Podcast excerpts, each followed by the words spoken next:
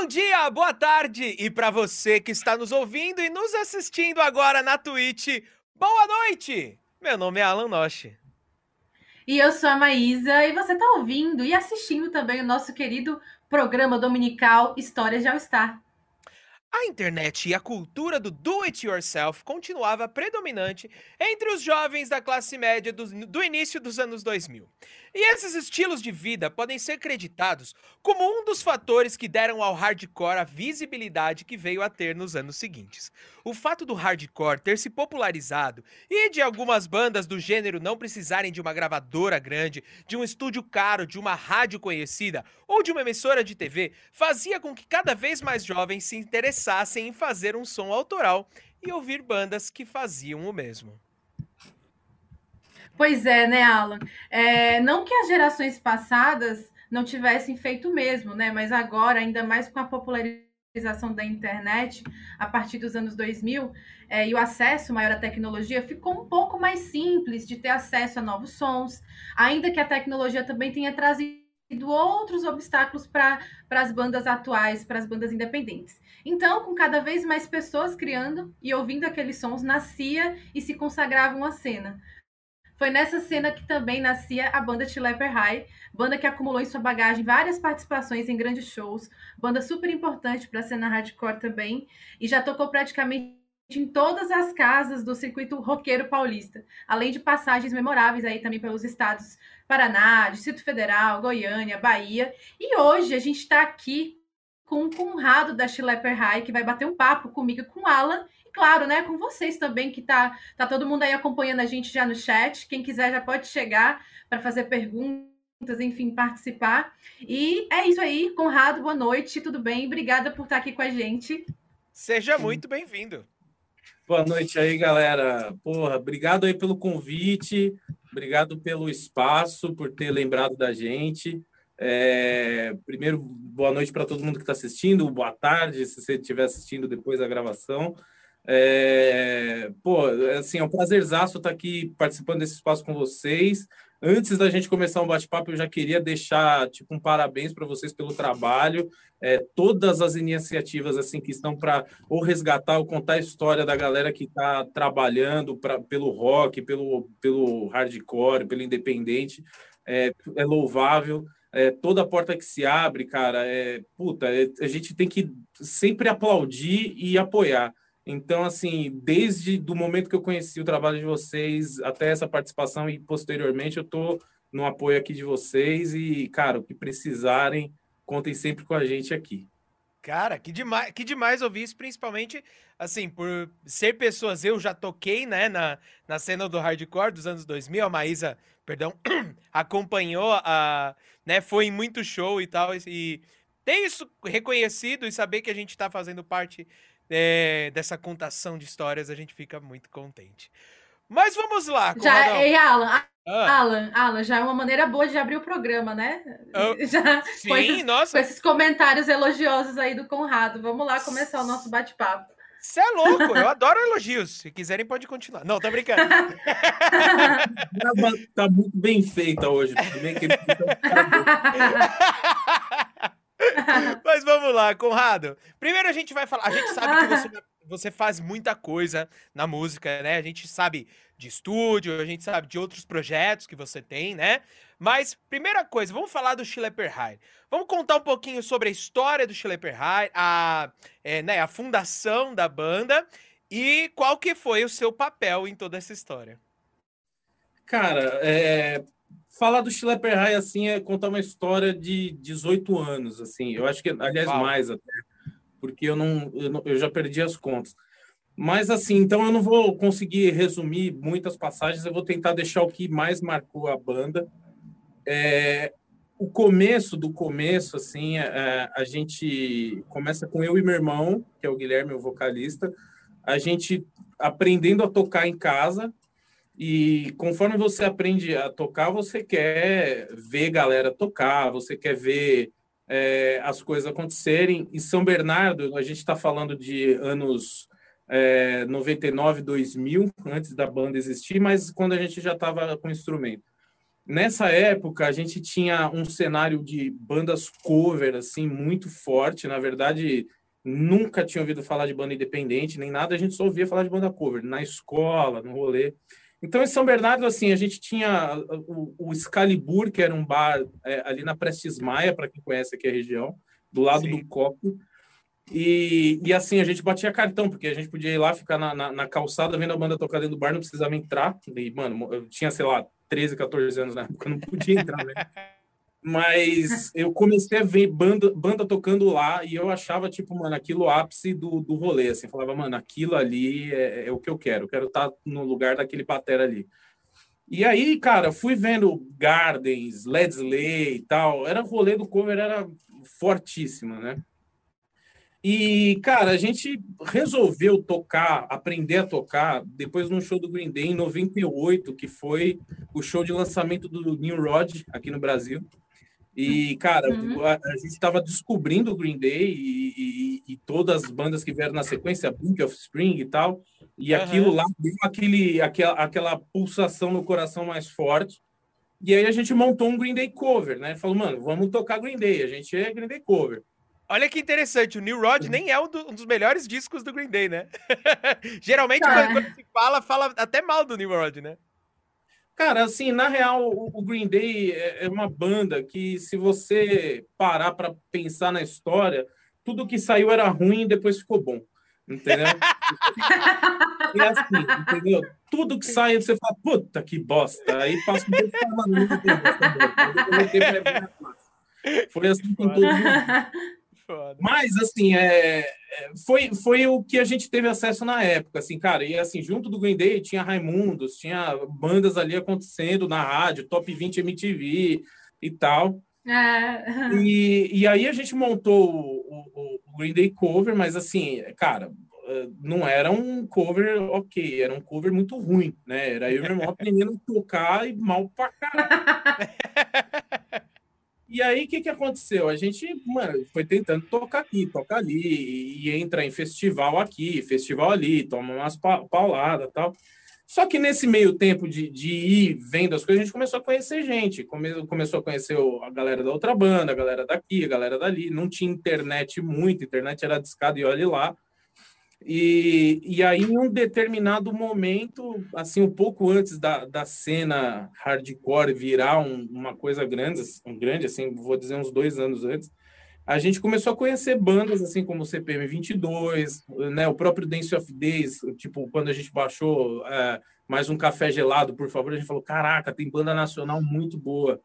E aí a gente conheceu o Garage Fuzz, conhecemos o, é, o Nitro Minds e tal, e aí a gente falou, puta, cara, dá para tocar punk rock, hardcore igual a gente toca em inglês e tentar umas músicas próprias. Mas assim, cara, vamos voltar. A gente era muito ruim, né? Mas como a gente, a gente foi tentando. Cara, deixa eu só entender ou se eu perdi alguma coisa. Quanto tempo isso foi depois de de ter, porque você tava falando 99, 2000, que foi quando o Green Day Cover nasceu. Depois, quanto tempo depois vocês começaram cara, a pensar é, nisso? É um processo muito intenso, então foi muito rápido, assim, sabe, Pode cara? Crer. Eu ia no bar, tipo, toda semana. Então, em um ano, foi é, a virada de chave, sabe? Foi o momento que eu conheci as coisas até o momento que a gente, que a gente começou a conhecer galera. Entendeu? Nossa, que foda. E aí é, a gente começou a ouvir falar dessas bandas, mas assim, quando a gente ouvia falar das bandas, não era porque tinha show deles aqui perto, porque se tinha visto em algum site, não era nada. Era porque, meu, você ia baixando umas coisas no, no Napster, assim, não sei se vocês. Né? Nossa, né? sim. Demorava meio dia para chegar uma música. Assim, aí, cara, quando chegava a música, a gente ouvia ela até gastar, né? Uhum. É. E, e aí, assim, cara, puta, a gente começou a, a, a, se interessar por fazer som próprio. Falo, pô, legal, cover tal, a gente é música que a gente gosta, mas pô, a gente podia fazer a nossa, né? E aquele sonho de tipo, meu, vamos rodar o mundo, vamos fazer coisa. Ah, vamos cantar em português e inglês. Ah, putz, inglês é mais legal porque a gente pode viajar o, o, por aí, entendeu? Então, assim, a gente foi, foi desenrolando. E aí, nesse meio tempo, a gente foi aprendendo. Oi. Conrado, é, só essa pergunta aqui tá fora da nossa pauta, mas eu fiquei curiosa. É, vocês claro. se lembram da primeira apresentação assim do Schlepper High? Lembro, opa. Primeiro vou, show, vou, assim. O, onde que foi, assim, como foi? Vou, vou chegar, vou chegar, vou chegar nela. Aham. Aí, o que, que acontece? A gente começou a fazer uns shows, né? Uns shows, assim, fazer uns ensaios, né? Eu tava participando de festivalzinho com o Green Day Cover, mas fazia ensaio com o Kurt Leper High mesmo. E era a mesma formação, as duas bandas tal. Foi meio que natural, a gente tocava, tipo, uma música nossa, depois ensaiava as coisas do Green Day e tal, e, e foi Clássico. acontecendo.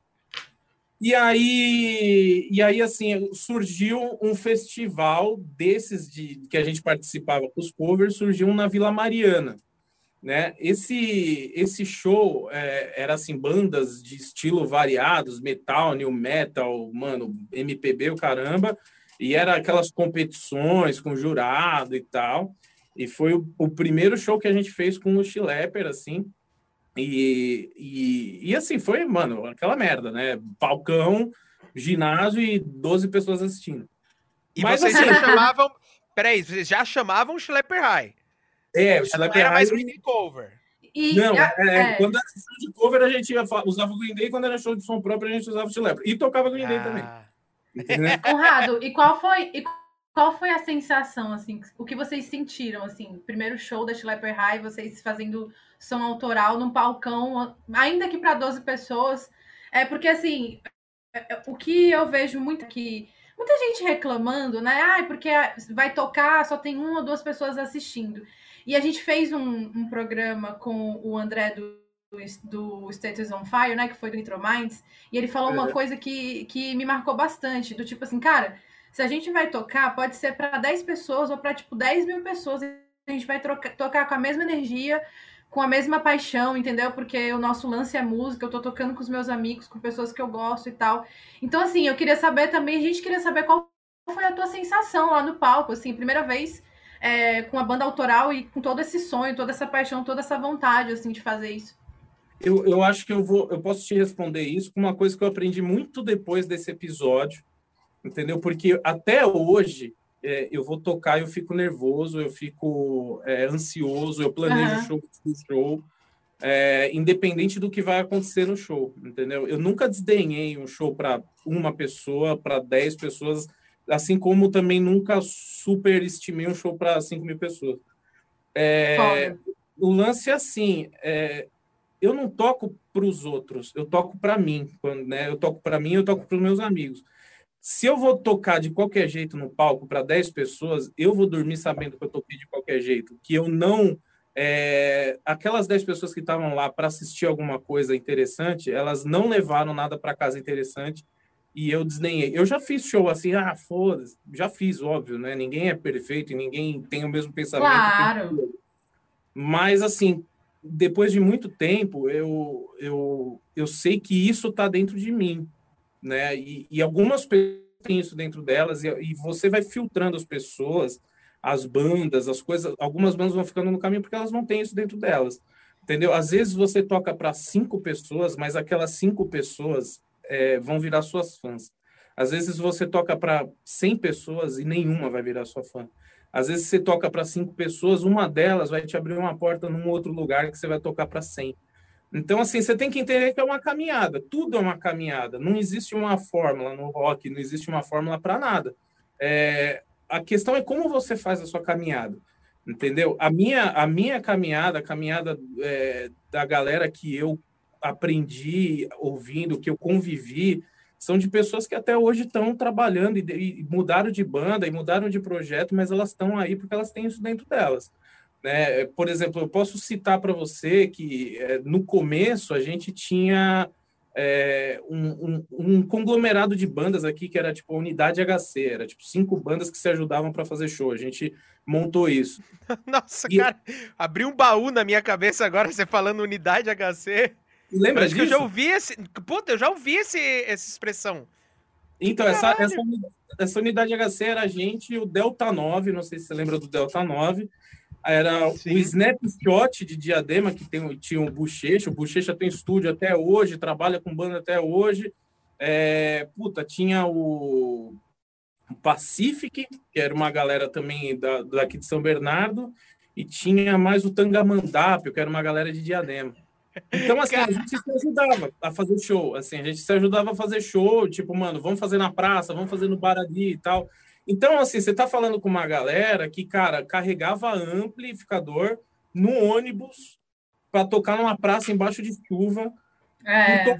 porque gostava muito de tocar. A gente claro, gosta é. de tocar. A nossa vida é tocar, cara. Não é estar tá no palco e ficar famoso. Tem gente que entra no rolê porque quer ficar famoso, porque é. quer ter reconhecimento, quer que alguém bata nas costas e fala assim, puta, você é foda.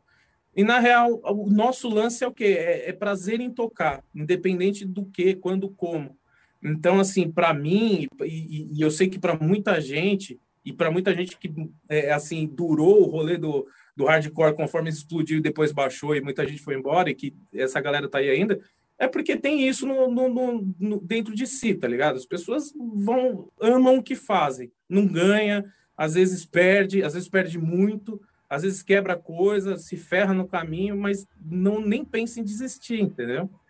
Então, assim, essa, essa parada é, é, é, muito nossa, assim, sabe? E a história do Schlepper High, ela é em torno disso, sabe? É uma banda que foi construindo passo a passo, muito devagar, né? Uma banda que tocava punk rock inglês, não é uma banda feita para bombar, é uma banda que, cara, assim, tudo que a gente conquistou, é, na abertura vocês falaram assim, ah, putz, é, rodou o, o, o Brasil, tocaram em muitos festivais, fizeram muitas coisas. Cara, a gente fez tudo isso realmente, só que tudo foi resultado de da gente ser muito empenhado no que a gente fazia.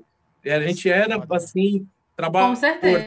Né? Então, é. Uhum não era uma banda que ia, comprava espaço, uma banda que, puta, tinha uma mega produção, era sempre nós ali batalhando e a gente ganhou um respeito por isso, as pessoas tinham um certo respeito por a gente porque a gente trilhava um caminho, abria a porta e tal, fazia muita coisa acontecer.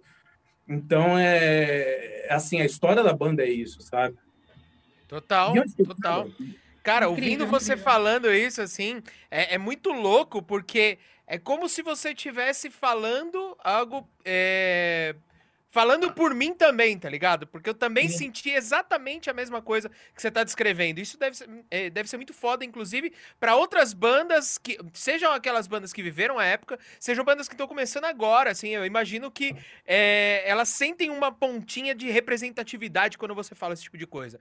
Porque é, é exatamente isso que a gente sente, cara, aqui do caralho, essa, é, essas coisas que você falou mas vamos concordar também que é uma coisa que a gente percebe depois de muito tempo. Que na hora que a gente está fazendo, na hora que a é gente está fazendo, nada importa, entendeu? Não é uma coisa pensada, ah, eu estou fazendo isso. Cara, você somente vai lá e faz e é assim, entendeu? Aproveitando o gancho, vamos é. voltar para a história do primeiro show. Eu quero que você termine de contar como foi esse primeiro show e, e como eu te perguntei, né? Já era Schlepper High, então vocês viraram a chavinha, é, aqui não é Green Day Cover. E aí, como foi?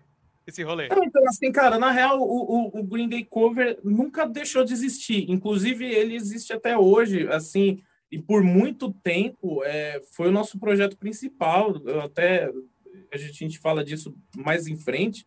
Mas, assim, o Schlepper High, é, quando a gente, eu acho que o primeiro show a gente fez como um One Night Pirate. Era muito. Aliás, a coisa mais difícil de se ter uma banda é dar um nome para ela, né? Vamos falar a real. É. Nome, e nome de banda nunca foi, nunca foi, o nosso forte. A gente é muito ruim de dar nome para banda. Mas assim, Schlepper High é, é, ele significa tipo um, um, uma pessoa muito zoada é, num nível muito alto. Mano, eu vou te contar, ó, ó, coisas de bastidor aqui. Aliás, ouvintes que estão ouvindo isso aqui agora, semana que vem vai ter a nossa reunião de pauta e a gente fala exatamente isso. A gente procurou na internet para achar o que, o que, é Schlepper. E não existia, assim, nada. Que... É que assim, a minha mãe, é, minha mãe, ela casou duas vezes, né? É, ah. A primeira foi com meu pai com, e, e, e pai do meu irmão, e a segunda foi com um outro marido. Esse outro marido dela é judeu. E aí eles têm, é, ele fala uma língua que, que é Yiddish, né? Que chama Yiddish. Então, schlepper em Yiddish é tipo uma, é, é uma é uma, é, é uma palavra que define uma pessoa muito mal vestida, muito zoada, quase um bêbado, entendeu? Eles Caraca, mano, que do caralho, aí, velho. É, eu e meu irmão, a gente andava vestido pique Green Day, né? E eles falavam assim, entendeu? Pique Schlepper, assim. schlepper, schlepper. Aí a gente adotou pra nós, Schlepper, só que a gente é muito, foda-se, entendeu? Uhum. Então, atenção, tava... atenção. É, atenção, da, daqui a algumas semanas vamos ver aí os editoriais de moda adotando essa, essa expressão. Aqui é uma calça schlepper, uma blusinha schlepper, é, é, é uma jaqueta muito schlepper, entendeu? O que é estilo schlepper? Eu tô com uma calça jogger e uma blusa schlepper. É, tipo isso. É tipo isso. Ah, massa demais. E Conrado, é, a gente também percebeu assim que o, o Schlepper sempre foi um, um, power trio, né? E depois foi. vocês é, é, decidiram adicionar mais um integrante. É. Qual foi o motivo assim dessa decisão depois de tanto tempo, colocar mais uma pessoa na banda? Assim, ó, o quarto integrante, na verdade, trocou dois, né? É, entrou um, o, a Camila e, e o Flávio Pedrinha. E aí nós viramos um quarteto. Mas assim, o Schlepper ele tem uma história até 2010. Até 2010 a gente é um power trio que trabalhou muito, que assim lançou disco, saiu em coletânea pra caramba, é, organizamos muito show, a gente abriu muito espaço, a gente trabalhava isso assim 100% do tempo. Aí em 2010 virou-se uma chavinha onde a gente falou, cara, assim, tá bom, é, gastamos muito tempo, muito dinheiro com o Schlepper, a gente contou muita história, mas tinha-se uma oportunidade com o Green Day de fazer é, bastante coisa com o Green Day Cover. E aí a gente caiu de cabeça no Green Day. Então, é, até 2010 a gente tinha é, esse perfil de, de lidar com a banda. Depois a gente foi fazendo uma coisinha ou outra, e aí, é, há uns quatro anos atrás, a gente conheceu a Camila, e o, um pouco mais de quatro anos a gente conheceu a Camila. O Flávio já era nosso amigo de muitos anos. E aí o Schlepper estava parado e a gente falando, puta, mano, a gente podia voltar a fazer umas coisinhas com o Schlepper e tal, né? Não sei o quê. E, e aí a Camila ela tinha muita vontade de tocar e a gente tava assim trocando muita ideia sobre som. Ela é muito fã de Green Day também, conheceu a gente num show do Green Day cover. E aí a gente ah, trocou. legal. É, a gente falou, mano, a gente podia voltar a fazer uns sons com o Chilepper, né? Trocar, botar uns sons, fazer algumas coisas. E o Flávio, ele, tipo, mano, era um cara que é, ele merecia estar na banda, sabe? Porque era o cara que não subia no palco, mas ia para todo o rolê com a gente.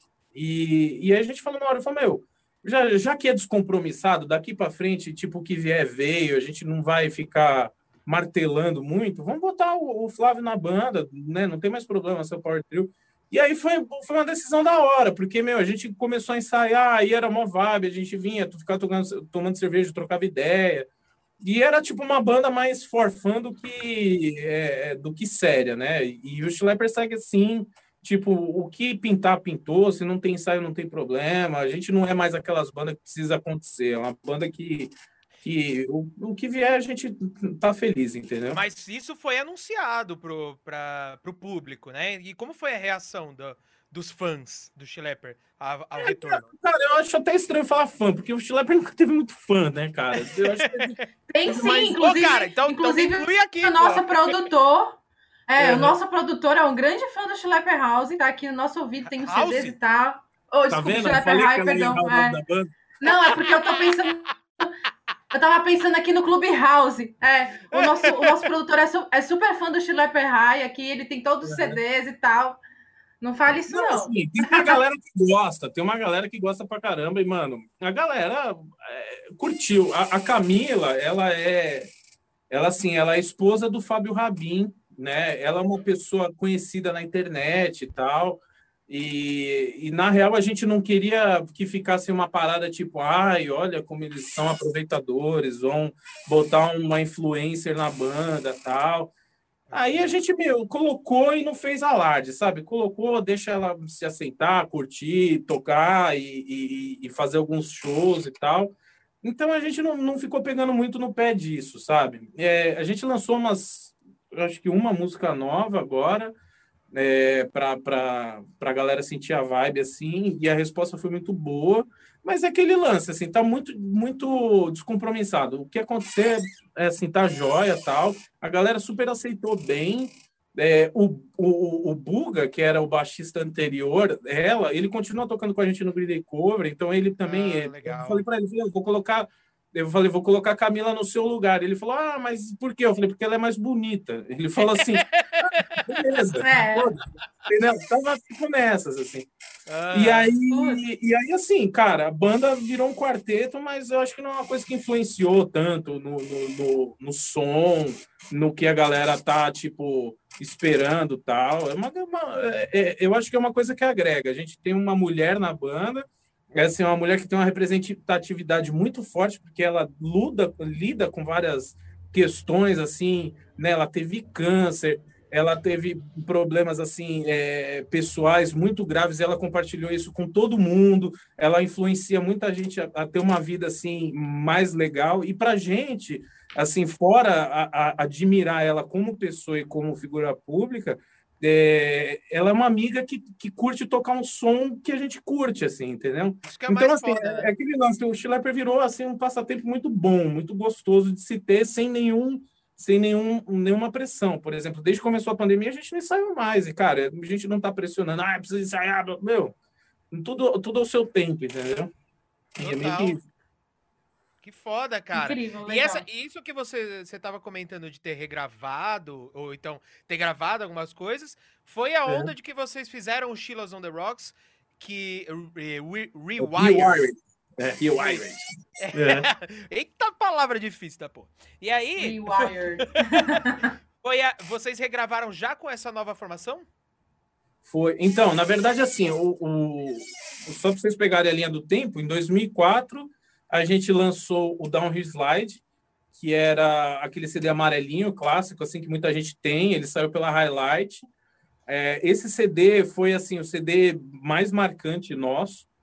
É, ele foi trilha de várias coletâneas. Foi, é, ele foi trilha de, de muito campeonato de surf, de skate por causa da temática, tal. Do caralho. E, e assim a gente tocou bastante por aí, né? E, e aí assim em 2005, a gente teve a, a Vanzona Punk Tour, que foi uma turnê é, assim que ia cinco bandas num busão fazendo show à torta direita durante um mês. E aí a gente a gente falou, meu, vamos lançar o Sheila, um, um CD novo para aproveitar a turnê. E aí assim, a gente gravou a tempo, só que o, o disco não ficou pronto a tempo. E aí, esse processo de gravação, como tinha essa turnê, a gente fez ele muito correndo. Entendeu? A gente gravou em São Paulo com uma galera, o estúdio era bem bom, a galera era bem boa, mas a gente mesmo não deu atenção nas músicas, assim, sabe? Foi uma coisa, é, meu, vamos gravar logo para aproveitar o gancho. E aí a gente se arrependeu um pouco disso, e, e, isso ficou muitos anos, tipo, puta, esse CD tem umas músicas muito boas, mas a, a, gravação ficou meio assim, sabe? É, a, a, a, mix não ficou tão boa, as, a execução não ficou tão boa e tal. Poderia Irmão, eu te entendo completamente. Eu tive a mesma, mesma ideia há uns anos atrás. Puta, é, então a gente falou, cara, vamos refazer, cara, vamos refazer. Agora a gente tem um estúdio, a gente faz sem pressa, Nossa, não tem nada, né? Aí a gente resolveu refazer. Aí refizemos a, as músicas, né? Eu regravei todas as bateras, aí regravamos baixo, tudo, tudo. Então, assim, se você ouvir um e outro, a diferença é, é gritante. Mas pelo menos essas músicas desse disco, elas têm um, uma cara que elas merecem, assim, sabe? É, eu acho que teve. A gente meio que queimou um cartucho nessa época aí, né? Então Nossa, foi isso. A gente regravou agora com essa, com essa formação nova e fizemos esse disco com, com, com as músicas antigas e aí fizemos uma nova, que é Turn Off the Radio. Aí essa música a gente está ainda assim esperando essa pandemia para gravar um clipe, para né, tentar botar ela para rodar um pouco e tal. E aí fazer um, um, disco novo depois sem, sem pressa assim também. Mano, por favor, ah, quando gravarem um clipe, a, a, avisa a gente gente faz questão de divulgar aqui no, no, no podcast. É, para passar aqui no nosso, no, nos nossos intervalos dos blocos, inclusive. Chegar, chegamos né, no, no intervalo. É, vou falar para todo mundo continuar aí com a gente, que daqui a pouco o Conrado volta para a gente continuar nosso papo. É, a gente vai para um vídeo rapidinho do ProHC. A Fabi tem um recado. Como vocês sabem, o ABC ProHC é um festival que apoia aqui o História de All Star. Então fiquem por aqui com a gente. Daqui um minutinho a gente volta, beleza, galera? Fala, galera! Fabiana do ABC Pro HC aqui, passando para deixar um recado. Sim, estamos de volta. E a gente quer saber tudo o que está acontecendo na cena underground. Para isso, a gente abriu a playlist Rock Ativo lá no nosso Instagram, BCProHC. Vocês que têm banda, vocês que estão curtindo um som, a gente quer saber o que está rolando. E as melhores dessa playlist Rock Ativo, que vai girar todo mês, vai para o nosso esquenta de sexta-feira, que já está bombando lá nos nossos canais também no Instagram. Toda sexta, banda nova, as bandas estão mandando ver, vamos fortalecer a cena. Então, se liga, galera. Se inscreve lá nos nossos canais, acompanhe as novidades, que muita coisa vem por aí. Não seja radical, seja hardcore. Voltamos, senhoras e senhores. Ó, eu queria aproveitar esse momento para agradecer todo mundo que está ao vivo na Twitch com a gente. Galera, olha, é sensacional ter o calor humano de vocês aqui no, nos comentários e aproveitar também e falar. Se você tá assistindo esse podcast gravado, saiba que você perdeu esse calor humano, mas calma, tranquilo. Daqui 15 dias tem mais, então se programa do todo. Todo não. De 15 em 15 dias nos domingos, às 9 horas da noite, no twitch.tv barra histórias de All-Star. Vem, vem, vem curtir com a gente. E aproveitando, falando também do pessoal que está acompanhando aqui, comentando. Uh, o Nether Lopes falou uma coisa aqui que eu tô rachando. Mano, eu achei muito foda. Que ele falou assim, ó, Conrado, Vou levar essa proposta de usar Schlepper como definição lá pro pessoal de estilo do meu trabalho. Se der certo, eu dou o crédito pro Conrado, senão eu assumo, assumo a responsabilidade. Pode ser. É, não, tem, não, não, não rola um lance no trabalho, sexta-feira de. Sexta-feira mais é, menos social e tal. Aí, aí pode ser a Schlepper Friday, que nem o, o produtor tá falando aqui, é. Ou então é, é a, a sexta-feira de, de de, de chinelo, a Schlepper Rider. É, Schlepper Rider. É. eu curti, eu curti. Mas vamos lá. Conrado, ó, a gente tava falando um pouquinho sobre esse ato que rolou na, no Schlepper, né? Uh, como foi tomar essa decisão? Você falou um pouquinho sobre o, o, Aliás, eu queria até fazer um preâmbulo antes, porque quando você falou de bandas cover, na hora veio na minha cabeça que era muito isso mesmo. Na época tinha muita banda. Na época, como que eu digo, é tipo é, pré-anos 2000, né? Tinha muita banda cover. Mas, quando a gente fala banda cover, tem pessoas que confundem com bandas que tocam vários covers em barzinho. Não é isso, uhum. né? O que você tava uhum. se referindo é a banda cover de uma banda específica, né? Específico, é. Isso é muito doido, eu lembro, né, assim, eu lembro de ver White Snake cover, Van Halen cover, Kiss cover, Iron cover. Aliás, Nossa, eu lembro demais é, disso. É muito, eu lembro muito demais cover, disso. E que, só, pode só falar, pode falar. Tem muito cover que é muito famoso aqui no Brasil, né? Tipo, sei lá, o Guns Cover Coma, tá ligado? Guns Cover Coma. Os caras é. rodam. É, outro cara que também é cover que é muito famoso é o Rodrigo, Rodrigo Teaser. Sim. É. Cara, Nossa, eu lembro que a, além da, de ir, no, ir pro Vulcano e tal, rolava muito ali no Cincinnati, em São Caetano. Muita banda cover, assim, era. Cincinnati, era tipo. É, nossa, era muita banda cover e os caras assim, faziam uma puta produção para aparecer com a banda realmente, assim, parecia, você olhando de longe, parecia que tava vendo a banda mesmo tocar lá no Cincinnati. Total. Mas enfim, por que, é. que eu falei tudo isso? É porque eu lembrava muito disso, eu sei que tem, tem uma distinção, né?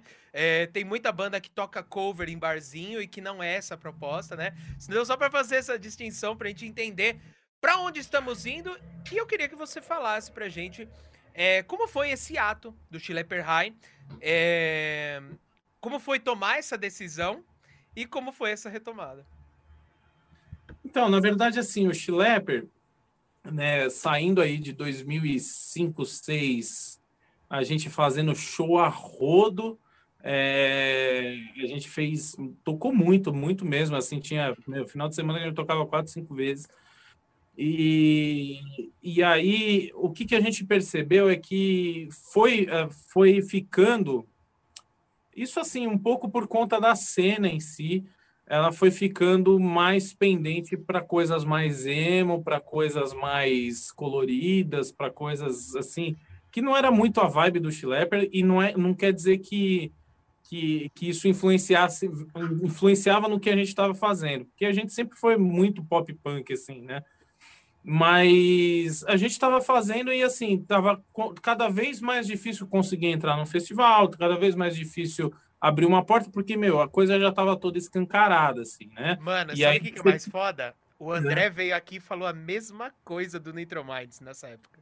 É, mas é, ficou difícil para todo mundo de, assim, conviver, entendeu? Não é questão de que era, ai, nossa, eu vou, te odeio. É questão que, assim, Não. cara, é, a, espaço, o, né?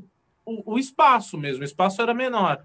E aí, chegou ali em, em 2010, mais ou menos, é, o Green Day veio Brasil. Né? Depois de. Foi 98, veio depois de 12 anos. Né? Então, assim, foi, foi. Aí o Green Day falou: puta, vamos Brasil. Tinha lançado American Idiot em 2005, aí 21st. E aí o que, que aconteceu? Começou as casas a procurar Green Day cover. Porque, de repente, o Green Day era uma opção. Né? E aí a gente foi, fez um show, ganhamos 600 conto. A gente foi, foi outro show, ganhamos 700 conto. A gente falou: porra Nada. 10 anos gastando dinheiro, a gente nunca ganhou nada com essa banda. Vou lá, toco meia dúzia de música que eu toco de capa pra, de, de frente para trás.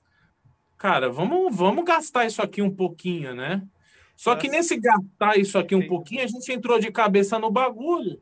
E, cara, de repente a gente tava fazendo 4, 5 shows por semana em vários estados, ganhando uma grana como o Green Day, a gente estava com os instrumentos parecidos já, o Schlepper não tinha nem agenda mais, era Green Day, Green Day, Green Day. Aí, cara, a gente abraçou o bagulho, entendeu? Abraçamos e, e, e, e, aproveitamos até onde foi possível. E, aliás, estamos aproveitando ainda, assim, né? É, isso que eu ia falar, ainda tá nativa. É. Então, assim, só que assim, teve um momento que é, eu sempre fui da, da ideia de tipo, cara, eu não, não curto ter cinco, seis bandas, sabe? Eu não curto ter é, eu, eu gosto de ter uma e, e, enfiar o coração nela, assim, sabe? Então eu não conseguia achar espaço para o Schlepper enquanto eu estava trabalhando para o Green Day assim o tempo todo, né? É, eu fazia as coisas para o Green Day e assim eu vou falar para você bem da real, o Schlepper High, é, se eu fizesse um show só do Schlepper High em algum lugar, ia sei lá, mano, 30, 40 pessoas que gostavam da banda dali. Agora, o Green Day, eu fiz um show no Hangar 110, a gente fez uma, uma festa que chama Fuck Celebration. Aí, cara, a gente fez um show no Hangar 110 que deu sold out, só Green Day. Caralho.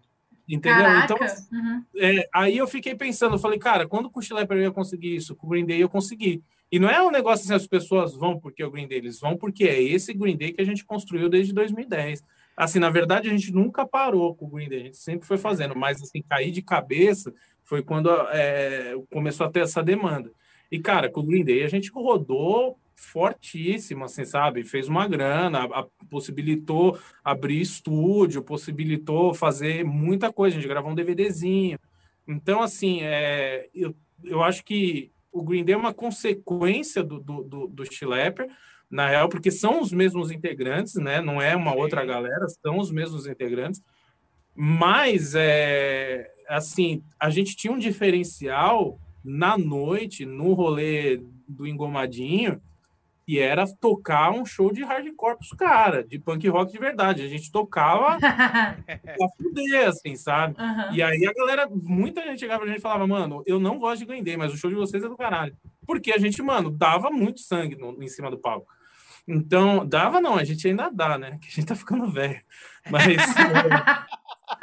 Mas assim, é, é, é, o Green Day Cover ele trouxe um, uma nova era de experiência para minha vida e até hoje, assim, quando eu vou conversar com galera de banda, que eu vou falar de hardcore de rolê, eu falo assim, cara, é, eu acho que a primeira coisa, se eu pudesse inverter as paradas na minha vida, eu, eu gostaria de ter feito isso, porque assim o Green Day Cover me obrigou a aprender a tocar muito bem, entendeu? Não é que eu seja um exímio músico mas assim, eu tive que aprender a tocar no tempo, eu tive que aprender a fazer virada certa, eu tive que aprender a fazer um show com começo, meio e fim, coisa que banda de hardcore não pensa, tá ligado? As moleques saem tocando igual uns loucos e, cara, esse é meu som. Só que você tem que pensar que para o público gostar de você, você tem que ser agradável em cima do palco. A galera reclama muito de não ter espaço, de não ganhar atenção, mas esquece que você também tem que dar alguma coisa para o público, que é um bom show, que é uma coisa, um entretenimento agradável. O cara sai de casa para se entreter, ele não é obrigado a gostar de você, entendeu? Então, assim, é, a experiência que eu adquiri entendendo o cover, entendendo o público que vai em barzinho, entendendo a galera que consome um som é, que, tipo, ele é exigente, o cara ouve a música no rádio, ele sabe se você tá tocando bem ou não tá tocando bem. É, ainda tem esse lance, né, que o cara tem para onde comparar, né? Ele tem onde comparar. Então, tipo, mano, você se destacar no cover requer de você muita dedicação. Se você aplicar essa dedicação na sua banda de som próprio, entendeu? Aí você vai conseguir ter bons resultados bons, excelentes resultados. Se você entender como se faz um show decente, um show legal, um show divertido. Então, assim, se eu pudesse inverter, eu teria invertido. Eu queria ter rodado com o cover pra caralho, aprender tudo que eu aprendi sobre estrada, sobre show, sobre música, sobre cobrança, e aí sim ter feito o, o, o som, o som próprio depois. E aí nisso que volta o Schlepper, entendeu? Porque a gente entendeu durante anos o que, que a galera quer o que, que a galera espera no palco, o quão agradável tem que ser, o quão divertido tem que ser, o quão simpático você tem que ser, tanto no seu networking quanto fora dele. E aí você, você entendendo isso, você consegue aplicar para outras coisas, entendeu? Mano, eu queria te fazer uma com, pergunta. Com, se eu tiver. É, rapidinho, uma. É, uhum. eu, porque é uma curiosidade muito grande, mas antes eu preciso dizer assim: se eu tiver é, sendo sei lá, desrespeitoso tanto com o Schlepper quanto com o Green Day, é, por favor me fala, tá? Mas é tipo assim, vocês já pensaram em mesclar as duas, é, os dois projetos? Em algum momento vocês falaram assim, cara, vamos subir no palco, vamos tocar Green Day cover, mas vamos fazer no meio do show um som do Schlepper. Em algum momento vocês pensaram isso, mano? Cara, a gente já pensou, tá? Uhum. Mas eu sempre fui contra e eu nunca deixei isso acontecer. Uhum. É, da hora. Porque assim, cara, o cara que vai, por exemplo, no Morrison, o cara que vai no Manifesto, seja lá onde for o show, o cara vai para ver Green Day, entendeu? O cara não vai para ver o Schlepper. É, a gente conquista muita gente para ouvir Schlepper trocando ideia, entendeu? Entendi. Trocando ideia, o que que é? Não é tocando no palco, porque o palco, assim, a gente tem que entender, quando você está em cima do palco, o seu show ele tem é, principalmente quando assim a gente fazia shows no Vulcana, por exemplo, de 20 minutos. Uma coisa é você fazer um show de 20 minutos, outra coisa é você fazer um show de uma hora e 40. Tá ligado? Quando você faz um show de uma hora e 40, é, você tem nuances no show. E assim, tem às vezes, a gente percebe que em alguns blocos de música a, a, a galera fica dispersa. Ah, o cara vai no bar, o cara some e tal para você recuperar essa galera para frente do palco, a gente tem umas cartas na manga. Ah, puta, basket case, sabe? Uhum. então, assim, é, é, só que assim, a gente tem que gerenciar isso em cima do palco de uma forma que o show fique assim numa constante. Se eu paro para falar da minha banda de som próprio, para uma galera que não tá lá para ouvir e, e, nem tá interessada nisso, e, cara, é, realmente, a, a, galera quer ouvir Green Day, não quer ouvir minha banda de som próprio. É, eu vou perder a, atenção das pessoas muito rápido, entendeu? E aí eu perdendo a atenção das pessoas para eu recuperar ela é muito mais complicado. Então assim, só que o que que acontece, cara? Bizarramente acaba os shows, vem uma galera trocar ideia e a gente gasta um tempão depois do show com isso. E não é tipo perde, é gasta, porque é um é, investimento. Sim, é investimento. É um investimento. A gente fala, pô, eu tenho uma banda de som próprio, pau, ouve lá, ouve lá, ouve lá. Ah, e aí, essa galera que veio trocar essa ideia é uma galera que está disposta a conhecer a gente melhor. E aí, esse sim é o cara que vai ouvir com atenção minha música. Lá no show na hora, não é uma. não vai, não vai mudar isso e é capaz de eu perder a galera. Então, assim, eu sempre fui a favor disso. É, a minha, minha ideia sempre foi essa. Mano, se, se esse programa fosse é. um programa de auditório, agora receberia aplausos. Cadê? Cadê os aplausos? O Alan tinha barulho de aplausos aí, uma Putz, época. agora... é. Conrado, é, só durante a é, tua narrativa, você falou que em, em, um momento é, o fato de vocês é, viajarem fazendo um Green Day cover possibilitaram, possibilitou que vocês abrissem um estúdio, é isso? É, na verdade, assim, a gente é, eu tenho estúdio desde sempre. Né? Desde, desde de Chilepper antigo, mas era um estúdio bem, bem mais ou menos, assim, né? Vamos dizer. Aí, tanto que assim, cara, é, é, assim, da minha história, eu já fiz muita coisa. É, eu fui produtor de evento, eu tive selo, eu tive banda. Pois é, ó, peraí. é, é, A gente também quer saber dessa história do selo também. Já vou avisando, se quiser contar, emendar também aí com o estúdio. eu já vou contar com vocês. Assim, cara, então assim, ó, por exemplo, é, eu, eu organizava muito show, entendeu? Eu organize, sempre organizei muito show, não só no Vulcana, que era, era do lado da minha casa, mas assim, organizava em Diadema, Santo André, é, eu fiz muito evento, né? E aí, na verdade, eu fazia os eventos para conseguir tocar em outros lugares, né? Eu sempre Clássico. fazia um trade com as bandas assim. Falava, cara, eu vou trazer vocês para tocar aqui e vocês levam a gente para tocar lá, né? E é- esse era o do it yourself clássico, sabe? Pegava uma banda lá de, de Rio Grande do Sul, os caras vinham fazer trecho aqui, depois a gente ia para lá fazer trecho lá. E, e aí, o que que acontecia? A gente tem, se você pegar a cena, eu vou pegar, vou dar um exemplo meio, meio bobo, mas dá para vocês enxergarem assim do jeito que a gente enxergava. Imagina um campeonato de futebol. A Série A era as bandas mainstream. A Série B era as bandas da cena que bombava. Bombava assim, você pega Additive, Sugar Cane, Days of Days, blá, blá, blá, era a Série B. A Série C era nós, entendeu? Que era assim, era os caras que tocava, mas não tinha público. A gente tocava pra caralho, mas não era, não enchia lugar, não tinha fã pra cacete. Então essa galera, para fazer, para conseguir tocar pra caralho, tinha que trabalhar, trabalhar muito, que era tipo trazer gente, é, é, ficar fazendo esses intercâmbios assim, né? Então nessa de fazer intercâmbio, a galera da série D, que era um pouco vai abaixo da gente, que era a molecada que estava chegando e tentando entender o rolê, eles ficavam muito querendo, puta, mano, vou ficar perto do cara ali porque eu quero participar do que ele tá fazendo. E aí a gente entendia que, porra, se eu fizesse um show, trouxesse um cara do Rio Grande do Sul, eu pegava a molecadinha aqui da, da série D e botava para tocar junto. E eles me davam um apoio aqui para conseguir fazer esse trade acontecer, ser interessante para todo mundo tal. E aí nessa mão eu falei, putz, cara, eu preciso tra- trazer essa galera mais perto de mim. Aí eu abri o estúdio, era um estúdio de ensaio, que, cara, eu montei um selo, onde as bandas do selo ensaiavam de graça, elas participavam dos eventos e tal. E aí, é, aí eu comecei a pegar algumas bandas, assim, que era uma galera que, tipo, é- era muito empenhada, e aí eu comecei a, tipo, colocar os caras para ensaiar lá no meu estúdio, para, tipo, mano, participar dessas trocas e tal. E, e isso aconteceu legal, assim, por um bom tempo. Eu lancei uns 12 discos de banda, né? é, e, e várias coletâneas. Na época, a coletânea era a playlist do Spotify, assim, que a gente tem hoje. É. Você ia na banquinha, pegava uma coletânea com 24 bandas, ouvia uma música de cada uma e falava, pô, essa banda é legal, aquela banda é legal. E, e era o que a gente, a gente tinha na mão na época, assim. Então, assim, por muito tempo, a minha, minha gravadora chamava Green Fox Records, assim, né? Que era uma mistura de Green Day com NoFX, que eu gostava muito. da hora. Ah, Aí- olha aí. Então, aí, aí a gente montou essa, essa, esse selo e, e fez esses trades, assim, né? E a gente conseguia tocar muito por conta desses trades. E Ô, aí... Conrado, eu tô me sentindo representado aqui. porque Você tá falando É. da Green Fox, da, das séries de bandas e tal. E eu fazia parte da série, série D, tá ligado? E a gente Sim. tocou no festival. É bom, Olha é aí. bem estranho, né? Falar assim, né? Aqui ah, no não, mas é do Histórias caralho, de, mano. aqui, é, é, aqui no Histórias de All Star, as histórias se entrelaçam. É sempre, todo episódio é assim.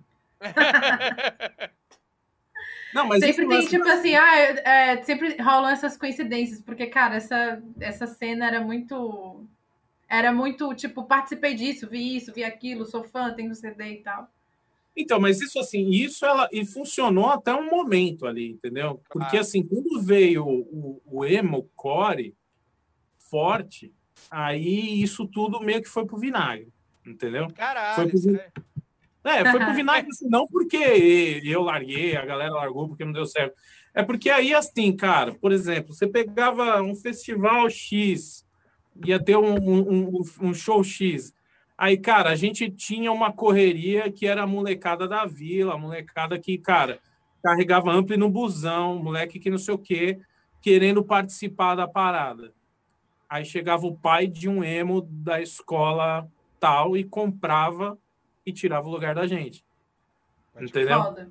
E aí, quando entrou, eu vou falar real para vocês, é, vai ser até meio chato, mas, cara, quando entrou a Playboyzada, é... quando entrou uhum. o moleque do, da escola particular, quando entrou o filho do dono da empresa querendo ter uma banda emo, porque a revista Capricho falou que era foda, o bagulho cagou. É, mas, cara, a gente tinha. Você lembra que tinha o NX0 numa banheira de miojo? Tinha, tinha, é, tinha. Não, e tinha.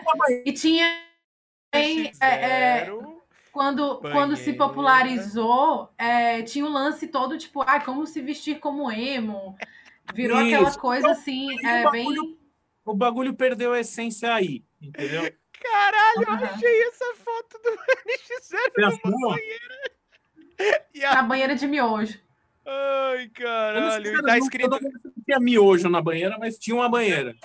Não, não tem miojo, não tem miojo. É porque eu acho que você, você confundiu a banheira, o Júnior do, da Sandy Júnior na banheira. é.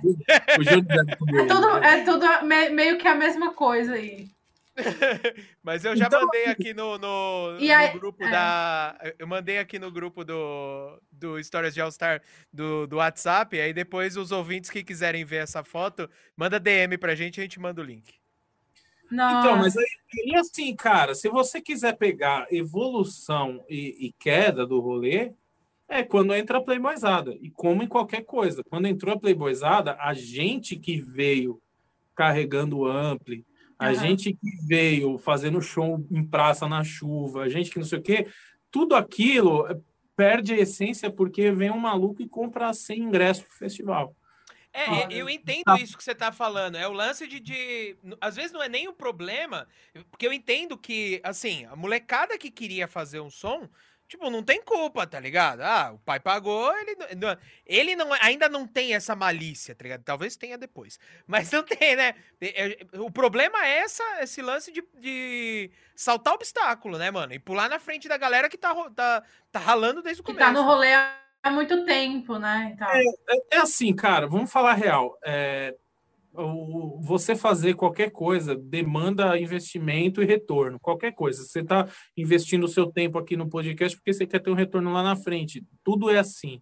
Festival, bar, tal, é a mesma coisa. Os caras estão fazendo show de hardcore, não é porque eles acreditam na, na filosofia. Eles estão porque eles querem que no fim a bilheteria feche positivo. Aí, assim, cara, a gente tem toda uma história, constrói uma galera para não sei o quê. Quando chega essa galera, e essa galera que não tem um histórico, que é aquela, a gente pode voltar lá onde eu falei no começo, que não tem é, o tesão de tocar, seja para 10 pessoas, é, quando essa galera entra no rolê, eles tomam rolê de assalto. Entendi. Eles, tomam, eles tomaram o rolê de assalto, cara. E assim, a gente está falando de uma coisa que começou na periferia, porque o hardcore é uma coisa da periferia, tá ligado? É uma coisa da molecada que não tinha espaço para nada e foi conquistando seu espaço, e aí, de repente, virou uma coisa de elite. E se Conrado, você falar que, que é a primeira pessoa que... É, mas eu acho que é a primeira pessoa que eu ouço falando dessa forma, assim. Interessante, cara. Eu, eu inclusive, tinha um, uma, um pré-conceito, um conceito anterior de que o hardcore é. sempre foi coisa de, de classe média. Não. Eu, cara, você quer pegar uma parada assim, ó? É que a classe média, assim, se a gente for separar a classe média tal, não sei o quê, fica ah, um sim. pouco difícil de você separar, porque você tem uma molecada que faz um, um som agressivo em Itaquera, e, mano, com os pedaços de pau e, e cheio de verdade. E Pode você ver. tem uma galera que faz um som agressivo em, no Jardins, em Moema. Tá uhum. ligado? Então, assim, como é que você separa uma coisa? Não, aliás, não tem nem muito o que separar, mas eu vou te dar uma analogia para você pensar e para quem estiver ouvindo pensar daqui a um tempo atrás. Pega todas as bandas de hardcore, os flyers, coloca a foto uma do lado da outra. Quantos negros você vê? É verdade. É. Então, isso é foda, mano. Isso é foda Entendeu? pra caralho, inclusive. Então, é então, assim, o hardcore, quando bombou, ele virou um bagulho de classe alta, classe média alta, molecada de escola particular, entendeu? Uhum. O, o, o, hardcore, Fresno, tal. Antes disso, a gente tinha o hardcore praça, periferia, galera, punk rock, molecada carregando seus amplos. Então, assim, a gente tem que separar uma coisa da outra. É, porque querendo ou não, são duas visões completamente diferentes sobre as coisas, assim. É, você pega uma banda que vem de, vem de um outro contexto histórico, social, e outra banda que tem uma vivência completamente diferente, né? E aí é, muda toda uma cena, né? É, então, assim, é que é, é muito assim, é, eu estou falando para vocês, que existe uma, uma, uma, uma, alguma coisa a se observar sobre esse rolê de 2005 como movimento cultural, tal, blá, blá, blá. Ele é um reflexo muito assim, cara, é, é, a gente ia no shopping, você via emo para todo lado. Você ia escola, você via molecadinha com a franjinha, com a camiseta rabiscadinha, tal. Então era uma coisa que estava em todo canto, era o rolê tinha era esse, entendeu? O rolê do emocore e tal. Mas se você pegar o, da onde veio isso, não nada tem a ver o que estava acontecendo com o que realmente era, com a essência do coisa. Se você pegar o hardcore hoje, hoje a gente tem qual que foi o maior evento de hardcore que teve nos últimos tempos? Foi o tipo hardcore contra o fascismo em praça pública, a galera tocando no meio da rua para quem quisesse ver. Essa é a essência Puta do que hardcore. pariu, que do caralho, velho. Né? É, Então, essa, essa é a essência. Entendeu? Então, assim, se você pegar a história de banda dos 70, é, 77 para frente, pegar o início do Nirvana, o início de, de bandas, era isso. Hoje a gente vive algo mais próximo à realidade do que realmente era na época do grande ABC pro HC. E assim, não estou nem é, criticando porque eu fui sócio do festival, eu era empresário, eu era produtor, eu, eu, eu, tentava ganhar dinheiro com a parada. Mas se você analisar friamente o que, que eram as coisas, aquilo era resultado, um mega festival era resultado de, mano, muita gente com dinheiro para comprar ingresso, para comprar participação, para comprar, comprar as coisas, é, participando do rolê. E nada tem a ver com a essência do rolê entendeu? Então foi por isso que bandas que nem a gente desanimou, que foi desanimando, foi desanimando, porque quando a gente chegava para fazer a parada, entendeu? Aí eu chegava lá carregando meu amplo, chegava com a minha batera, chegava com as minhas coisas, e aí tinha um maluco que, que aparecia uma banda com meia dúzia de moleque, que já tinha um produtor, que já tinha um empresário, que não emprestava um pedestal, não emprestava o banco para o cara da outra bateria que estava sem banco, Entendeu? Então, assim, você começava a ver, isso não é só para banda pequena, para banda que comprava você tem banda grande, banda que ficou conhecida, que era numa filosofia muito parecida. Só que aí você também traça os paralelos. Por exemplo, vou te dar um exemplo. For Fun. For Fun é uma banda que, mano, os moleque tocaram no Blackjack para ninguém. Tocaram no Vulcana para ninguém. Os caras vinham, investiam na banda, carregaram. Os caras né, mudou a banda, virou brasa tal, mas os caras estão aí até hoje, os caras respira o negócio. Agora você pode pegar algumas outras, não vou citar nome para não ficar chato, mas tem banda que apareceu, lançou disco, o Rick Bonadil sumiu. É. Cadê os caras?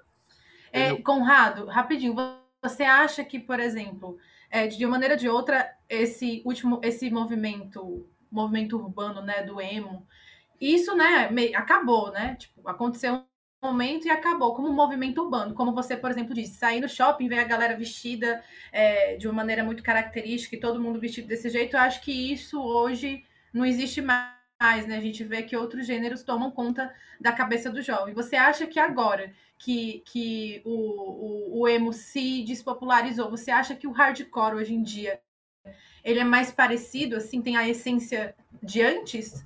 Assim, porque você falou, porque você falou aí, por exemplo, do evento que teve, hardcore antifascismo, entendeu? Essa essência, você acha que hoje em dia tem mais essa essência diante desse, desse momento aí do, do emocore que você, que você comentou? Cara, todo, todo e qualquer movimento cultural, ele acontece reflexo de alguma coisa, entendeu? Então, assim, é, a gente tem as bandas e os artistas que sempre tiveram aí respondendo à situação atual né, de, de política tal da, da sociedade, então elas estão respondendo. É isso que a gente espera de um movimento cultural real, né? não um movimento popular ganhar-se dinheiro, um movimento que quer dizer alguma coisa. Aí isso você tem no rap, isso você tem no samba, isso você tem em todos os tipos de movimento. É uma forma de se expressar quando está acontecendo. Então, assim, o hardcore, punk rock, ele vai se expressar da maneira que ele sabe para as coisas que estão acontecendo. Só que quando você vê isso acontecendo, você vê um movimento muito mais puro e muito mais honesto do que o que você tinha quando tinha uma molecada que não pensava direito. Se você pegar aquele aquela reportagem da Globo que tem, ah, entenda o emo, que até aparece o Pedremo. Não sei se você lembra. não lembro, mano. Não lembro. Depois você coloca Globo Pedremo no seu YouTube, você vai achar. Então, assim, aí o que, que acontece? É, a coisa fica um pouco vazia. Você canta de coisas idiotas, você canta de coisa que não tem, é, não tem conteúdo. Você, mesmo quando você vai falar de amor, que, por exemplo, Reitinho é uma banda que tem história, mas fala de relacionamento. Mas fala de um jeito profundo, de um jeito bonito, conta uma história. Entendeu? Você tem clipe do Reitinho com um menino de síndrome de Down, que é a coisa mais maravilhosa do mundo. Entendeu? Então, assim, você não precisa ser piegas para falar do assunto que você está falando.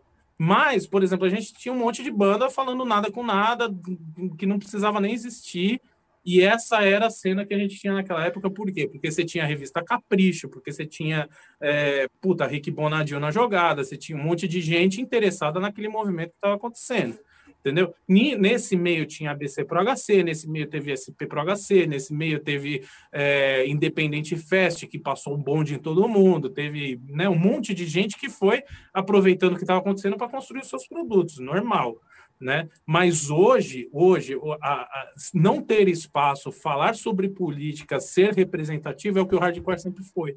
Hoje a gente tem um movimento muito mais honesto. E até por isso que eu fiquei a, a fim de voltar com a banda de é. novo. Eu falei, porque agora eu vejo a coisa ser mais honesta de novo, entendeu? Eu ia comentar isso. Que do caralho, mano. Ó, o Nether Lopes falou mais uma vez, comentou aqui mais uma vez aqui, o comentário dele foi sensacional, dizendo, ridicularizaram o negócio e, e isso acabou repercutindo na cena HC em quem estava fazendo o seu próprio corre. A imagem acabou sobressaindo o som, infelizmente. A busca, a, a famosa busca incessante pela fama foi o divisor de águas. E, é, eu de fato, assim, em certa parte eu concordo mesmo, cara. É, mas é, cara, é, é assim, se você parar para analisar com olhos críticos, assim, é isso. É, é isso. parafraseando o é. nosso, nosso produtor aqui, muito shampoo e pouco som. Aliás, quem falou isso foi o André, né? É, o nosso produtor. É, o André. Do... Quem falou da primeira vez foi o André. No... Parafraseando o produtor que parafraseou o André. Exatamente, muito shampoo e pouco som. Gente, ó. Cara, o, o é. André, pra vocês terem uma ideia de como é que é a coisa. O André, é. hoje eu tenho uma rixazinha com ele com coisa de estúdio, a gente deu uma brigada aí. A gente tá meio sem se falar. Mas, é, assim, independente dessa história de estúdio, o André, eu conheci ele, assim, uh, a gente o cara que tinha lançado nosso disco sempre falava, porra, André é um puta pau no cu do caralho, tal, não sei o quê. E aí a gente foi tocar num show que era Garotos Podres, Nitrominds, Chileper High, no KVA em São Paulo. Numa época que Garotos Podres era tipo a banda do caralho. Muito grande, assim. Aí, cara, começou o show, a minha bateria começou a andar. E, cara, quando a bateria começa a andar, é desesperador. É desesperador. E aí, mano, o André não me conhecia, ele subiu no palco, foi lá, botou minha bateria no lugar, pegou uma fita silver tape, colou no chão, para minha bateria parar de andar. Ele não tinha nenhuma obrigação de fazer isso, ele não tinha, não precisava. Resolveu meu problema, saiu, mandou um joinha. Depois do show, cheguei para ele e falei, cara, puta, mano, obrigado, é, não sei nem como agradecer, blá, valeu, você não precisa, o que eu tô falando pra você, você não precisava ter feito isso, mas você fez, só mostra o quão, quão você é foda, quantas pessoas falam, tá ligado? Aí ele, não, pô, não precisa agradecer, é nós. Aí a gente teve uma relação de amizade por muitos anos. E, assim, cara, com certeza, cedo ou tarde eu sento com ele e troco uma ideia. E, e cara, é, isso que ele fez é mais um, é, assim, é mais um caso do tipo da pessoa que não tá para a banda dele ser a melhor, para a banda dele tá não sei o quê. E o cara tá pelo rolê para o rolê acontecer legal. O cara viu um maluco que ele não conhecia numa situação ruim. Na verdade, um monte de gente foi lá resolver o problema sem precisar nada em troca, sem pedir nada em troca. Então, assim, é. Puta, até hoje eu conto essa história para todo mundo e falo, cara, mano, é, essas pessoas fazem a coisa acontecer de verdade. Caralho. Foda pra caralho. Foda. Ah, Corrado, olha, se deixar, eu abro mais uma cerveja. Aliás, eu tô pensando seriamente em ir pegar uma cerveja. Enquanto isso, Vamos fazer Mano, o tá seguinte, tá, vamos fazer uma pausa. Você tá vendo a minha pilha aqui, né?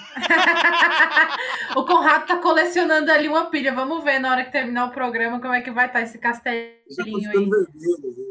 na verdade, é. na verdade a, a, eu, eu coloco um violão aqui que é para esconder a pilha de cerveja que tá atrás. Não, gente, ó, vamos fazer o seguinte. O bom é que a pessoa que não tá, que tá ouvindo só o áudio, aí ela vai se sentir impelida a ir até o YouTube ou o Twitch assistir. Mas enfim, gente, vamos fazer uma pausa aqui. Por quê? Porque a gente uh, tem o orgulho de passar um som e um videoclipe aqui da banda Reviere, que nós já entrevistamos. São pessoas sensacional, molecada, mano, muito gente boa.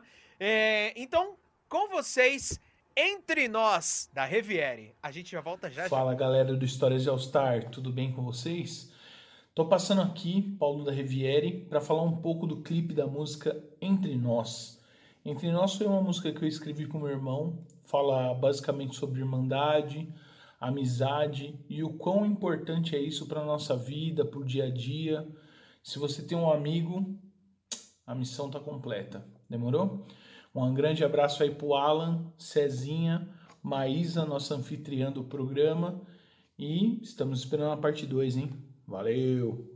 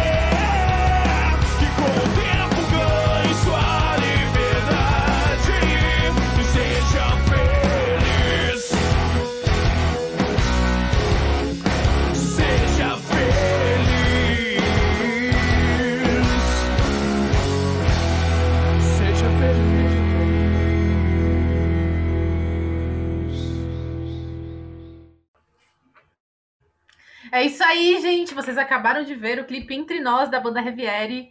Adoro esses meninos, muito legais. Foi muito legal a nossa, a nossa entrevista. Poderia rolar outra, dessa vez com, com o Alan, a presença dele, né, Alan? Porque você não estava no Verdade, dia. não tá. Foi tão legal aquele dia, até, até de pack do pezinho a gente falou, né?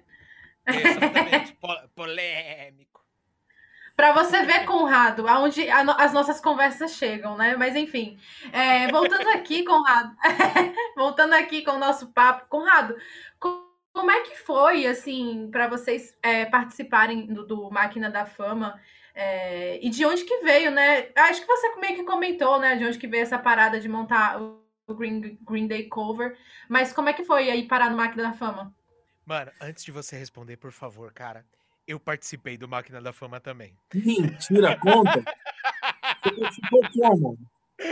Eu fiz o Aladdin e depois fiz Hakuna Matata, velho. No timão. Do, do, do timão. E aí, quando eu vi que vocês participaram, eu falei, caralho. E foi tipo um rolê aleatório também. Eu caí lá, e aí, tipo, ó, faz, faz aí o que você sabe fazer. E aí, tipo, eu, sei lá, cantei I Don't Wanna Miss a Thing, do Aerosmith. Depois cantei Sweet Child of Mine. Depois cantei The Calling, tá ligado? Aí os caras, ah, tá bom, pode ir embora. Aí eu falei assim, cara, posso te mostrar mais uma coisa? Tipo, aleatoriamente. Eu, cara, pode. Ah, faça uns, uns musicais também. Faz aí. Aí eu mandei um, olha, eu vou lhe mostrar. Aí falou, ah, isso aí, mano, porra. Mas conta aí como foi pra vocês. O, o- assim, ó, o Máquina da Fama, na verdade, a gente participou primeiro. Não, o famoso quem, eu acho que foi o primeiro. A gente esteve três vezes no SBT, tá? Aí, assim, cara, eu não lembro de onde apareceu. Eu lembro que uma menina me chamou no, no WhatsApp e falou: Ah, eu sou produtora do SBT e tal, queria convidar vocês para participar do famoso quem e que tal. Aí eu, eu virei pro meu irmão, né, e falei assim: na verdade era ele, não era a banda. Aí eu falei para ele assim, eu falei, ó, tem um negócio do SBT aí e tal, estão querendo colocar você para fazer o Green Day lá e tal. Aí ele olhou para mim e falou, nem foda. Aí eu falei para ele, eu falei, não, mas vamos lá, pô, vai ser bom, vai- acho que vai dar certo. Nessa, hora- Ele nessa época rolava uma grana? Ou não? Não, era então, competição era assim, também. só, só ia rolar grana se você ganhasse. É, então, mesma coisa do máquina.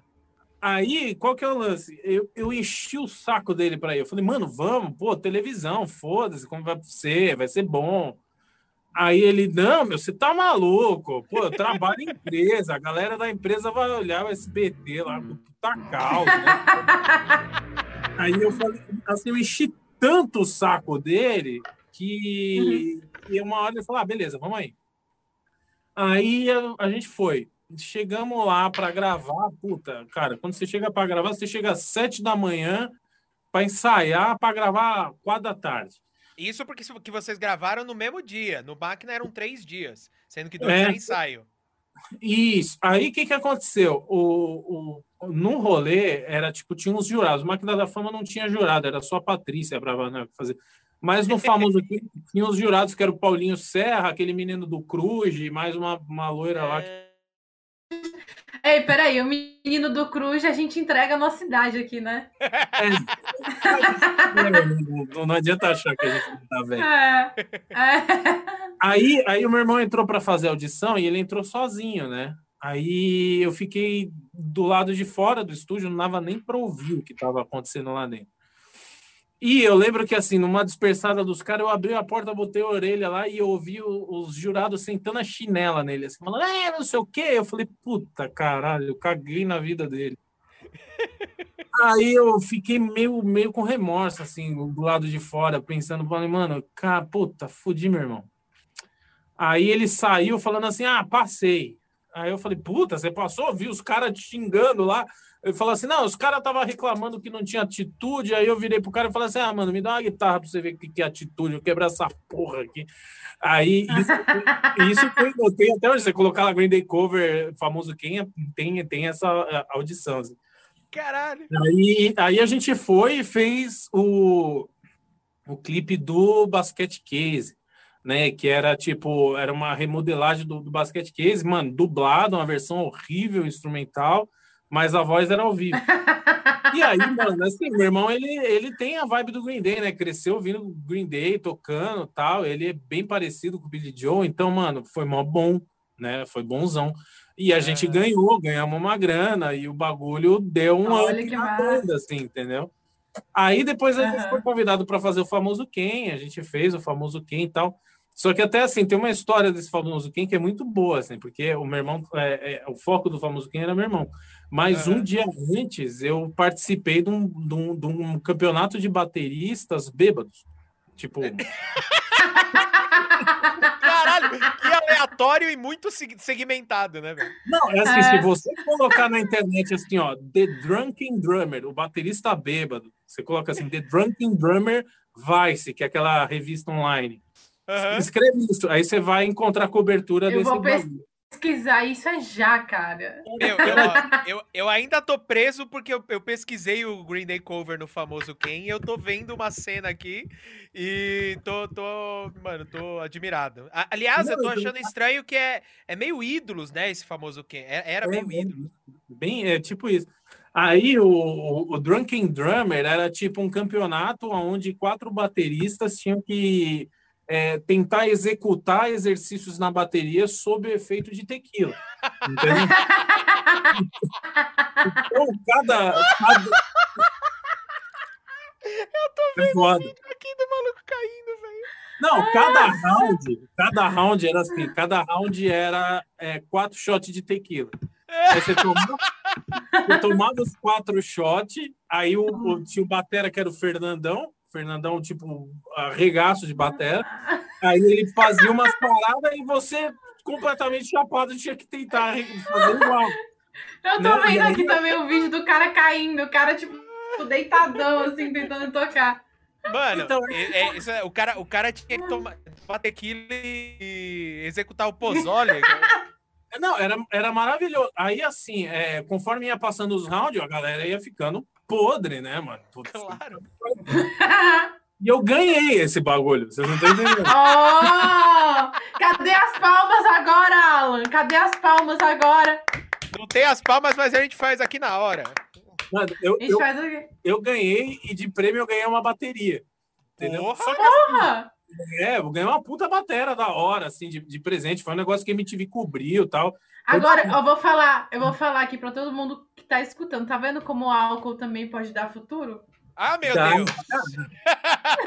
Más influências, histórias de all aí, Más influências. Aí é o seguinte, acabou o Drunken Drummer, três da manhã, eu voltei para casa com o baixista do, da, da banda dirigindo, e assim, eu voltei pendurada na janela vomitando pela. Assim.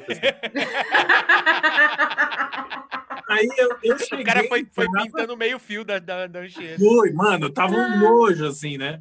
E aí eu, eu cheguei em casa, eu, eu, eu abri o chuveiro, bêbado clássico, abri o chuveiro, deitei no box e fiquei, né? Caralho. Deu, deu uma hora que eu tava caído no chuveiro, vomitando, acordando, dormindo, vomitando, acordando, dormindo. Uma hora chegou a Wanda SBT para pegar a gente, para ir lá pro. Caraca! Aí eu virei para os caras e falei, mano, não vou, eu não tô em condição. Os caras, não, você tem que ir. Eu falei, mano, não vou. Os caras, não, vai. Aí me arrastaram para dentro da, da van, e a van, assim, como a gente mora em São Bernardo, a gente foi o primeiro a ser pego pela van do SPT, só que assim, era um rolê de cover, ia pegando uma galera, ou seja, ia todo mundo de todas as bandas cover ser pego por essa van. Eu entrei chapado, não sabia quem eu era, deitei na van, dormi. Cara, eu lembro que assim, sentou um ser ao meu lado, não quis saber quem era, só virei, abracei. Vem aqui. Sozinho, e, mano, abracei gostoso. Vamos lá, meu melhor amigo, tô indo. Chegou na SBT, cara. É, a van abriu, né? Abriu as portas, aí a galera começou a descer. O cara que eu tava abraçado começou a me cutucar e falar assim: Ô, oh, acorda, ô, oh, acorda aí. Aí eu abri o olho, mano. Tim Maia cover. A cara do Maia. Pensei, morri.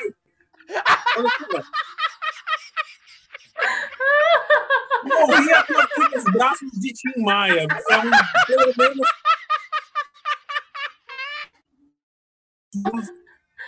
Podia ter acordado com. Imagina recebi- é, uma Entendeu? voz assim, Aí- dê aí-. Não, e Uma o cara dava. Vozona assim no teu ouvido. Eu era assim também. Só que assim, cara, quando você tá no SBT, você tem que entender o seguinte: eu tava completamente chapado ainda, acordei nos braços de Tim Maia, os caras me jogaram no camarim dormindo, abre a porta, é Tammy Gretchen, é rock, é não sei... Mano, Rolê aleatório total.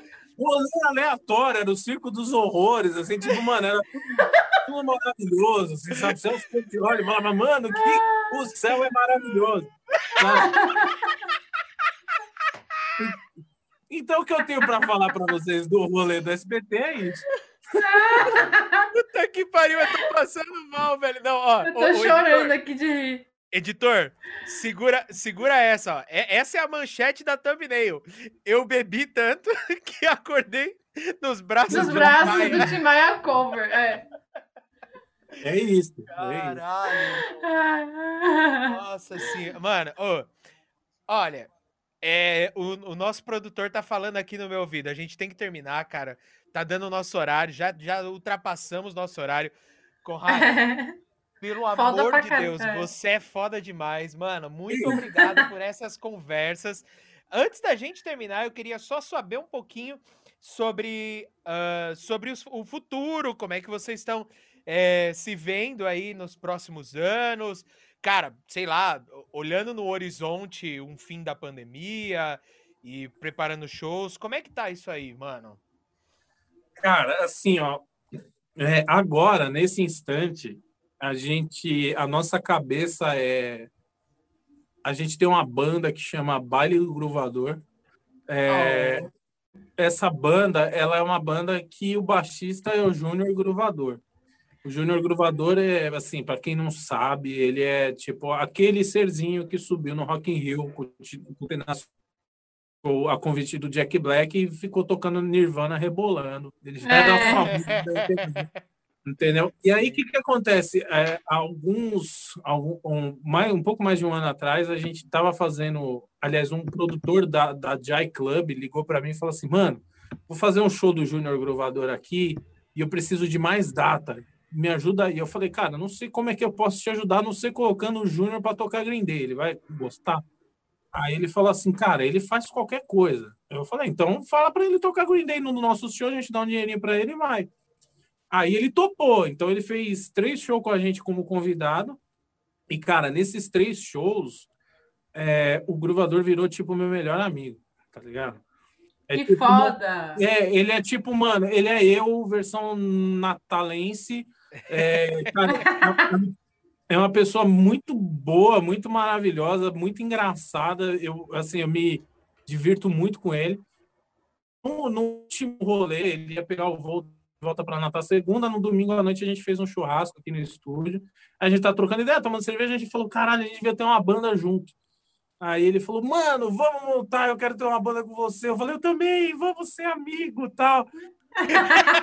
Vou mandar junto no recreio. Vamos, vamos andar de mão dada, vamos virar melhores amigos. E aí, cara, aconteceu. Eu falei, vamos montar o baile do Gruvador tal. Aí a gente montou uma banda de. Peraí, peraí, peraí. Você que deu a ideia do nome? Foi, foi. Puta que do caralho, mano. Ai, que Então, foi que na demais. real, o baile do Abrava, que é do Abravanel, né? Aí eu olhava pro Gruva, olhava pra gente e falava, mano, é muito baile de alguma coisa, vai virar o baile do Gruvador. Né? Aí a gente fez isso, aí a gente trabalhou um pouquinho e fizemos o carnaval pré-pandemia. E aí os shows foram super bons, assim, porque era tipo, era o meu irmão que é um cover do Billy Joe cantando música nacional, rock nacional, com o, o, o groove esmirilhando no baixo, e bagulho meio punk rock e meio forró com música nacional, que todo mundo sabe cantar.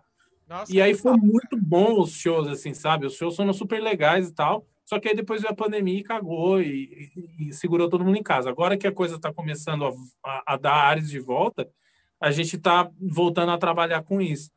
Então, assim, o meu foco principal nesse momento vai ser cuidar do baile do Gruvador, nem o tanto o Green Day. O Green Day, a, agenda toca assim meio que por si.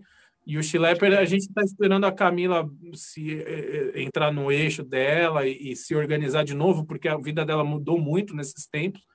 E aí a gente vai cuidar desse baile do Gruvador agora, tentar fazer uns shows e tal. A gente até fechou um show no Cruzeiro pro ano que vem, março do ano que vem. Então a gente vai fazer aquele Moto Rock Cruise com o baile. E, Ai, que legal. e aí agora vamos ver o que, que acontece, né? Com, com essa banda aí. Mas assim, para quem estiver assistindo e, e- e quiser ver um negócio realmente diferente e, e engraçado, vocês vão pirar. E Conrado, e como é que é, é- é- é, tem o- como é que a galera acessa? Tem é, YouTube, Spotify, como é que é? Ó, a gente do o baile do Grovador tem agora um, um- a gente fez uma página no Grovador. Agora Aham. em setembro o Gruva vai vir para cá para a gente gravar uns vídeos, fazer um material de divulgação disso. A gente tinha feito uns shows né, piloto no- no- antes da pandemia. Aí a gente ia continuar o projeto, só que meu, o cara mora em Natal para ficar vindo para É. cá não. Então ele vem agora em, em setembro para cá. A gente vai tentar fazer alguns showzinhos e gravar os vídeos. Aí então vai ter site, outras coisas e tal. Mas quem quiser acompanhar para novidade é só ir no Instagram barra baile do Gruvador e vamos nessa. E o, tanto o Chilepper também tá lá no, no Instagram, né? E tudo mais. O Schlepper tá no Instagram, é Schlepper High, com SH, né? É Schlepper com um L só, Schlepper High, tudo junto. E, e o, o Green Day Cover é Green Day Cover. Tá lá. Assim, É. Aí segue os três lá, vai tendo novidade dos três. Quem quiser é, preguiça de seguir, pode me seguir, que eu sempre posto as coisas das três bandas. Com todo mundo, na maior Santa Paz de Massa, Deus. que legal. E tamo lá. Cara, foi demais, gente, que demais esse papo. Eu Tava, a gente tava comentando aqui em off que a gente tem que encorajar, né?